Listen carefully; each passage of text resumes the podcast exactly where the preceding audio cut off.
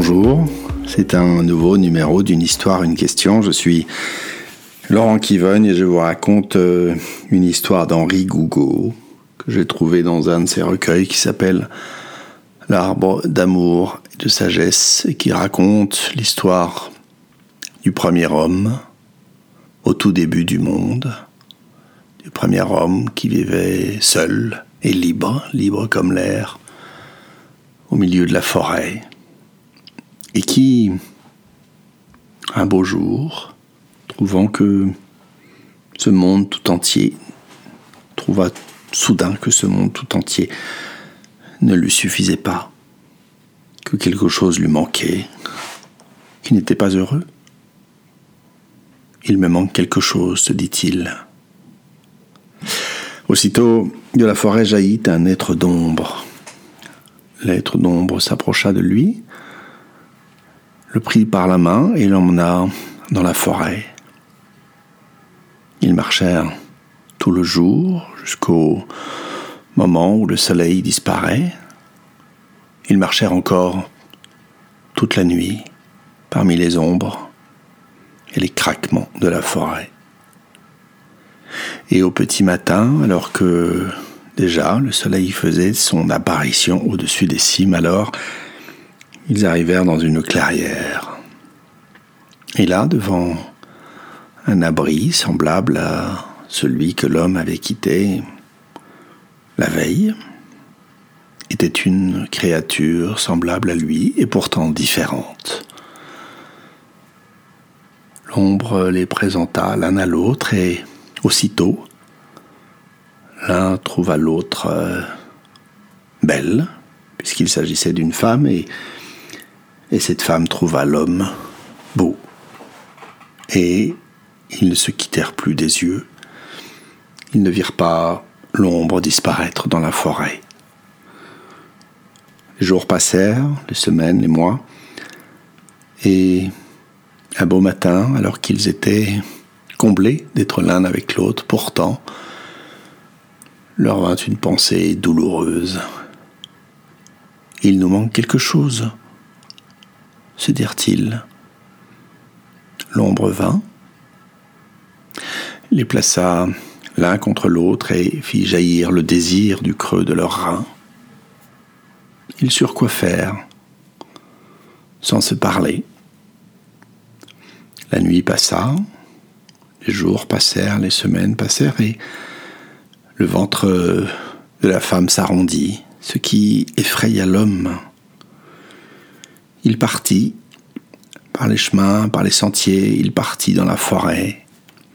Il partit jusqu'à son ancien abri chercher l'être d'ombre pour qu'il les instruise de ce qu'il se passait et qui l'effrayait tant. À son retour, il trouva l'être d'ombre assis, accroupi plutôt au chevet de sa femme, qui portait dans ses bras un nouveau-né. Et l'ombre leur dit, voilà, je suis la mort, et je vous ai offert, je vous ai appris tout ce que vous savez, je vous ai présenté l'un à l'autre, et je vous ai donné le secret de la vie. En échange, je prendrai une vie sur deux. Cet enfant-là, je vous le laisse. Le suivant sera pour moi. Puis, du troisième et du quatrième, et ainsi de suite. Puis elle s'en alla et les laissa là tous les deux. Et bientôt, ils eurent un deuxième nouveau-né.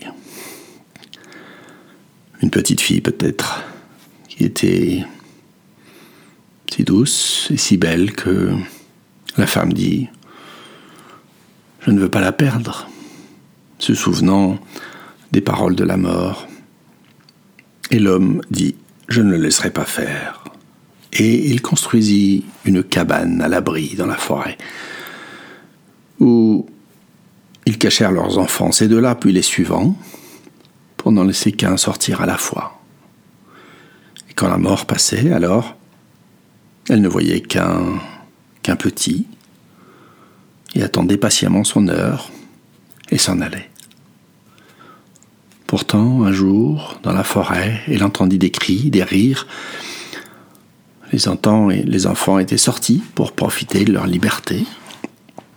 Ils jouaient là, dans une petite clairière, et la mort sut que l'homme et la femme n'avaient pas tenu parole. Elle vint les voir et le leur dit Je vous ai aimé et vous m'avez trahi.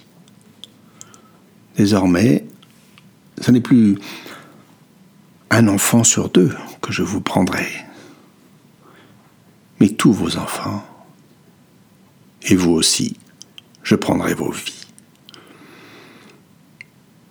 Et c'est ainsi que depuis, la mort va sur les chemins sans jamais se faire reconnaître, changeant toujours de visage et s'apprêtant à, à jaillir sur nous d'un instant à l'autre sans que nous puissions jamais en être avertis.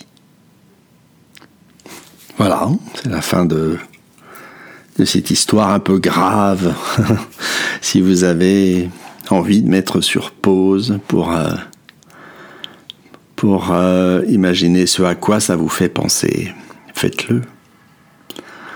Faites-le vraiment. Vous êtes vivant, n'est-ce pas Profitez-en. Euh, quant à moi, j'ai dû le dire plusieurs fois parce que j'ai fait plusieurs prises pour une fois et c'est ce que j'aime dans les contes, n'est-ce pas? À chaque fois, il y a du neuf. Il y a quelque chose de nouveau qui apparaît.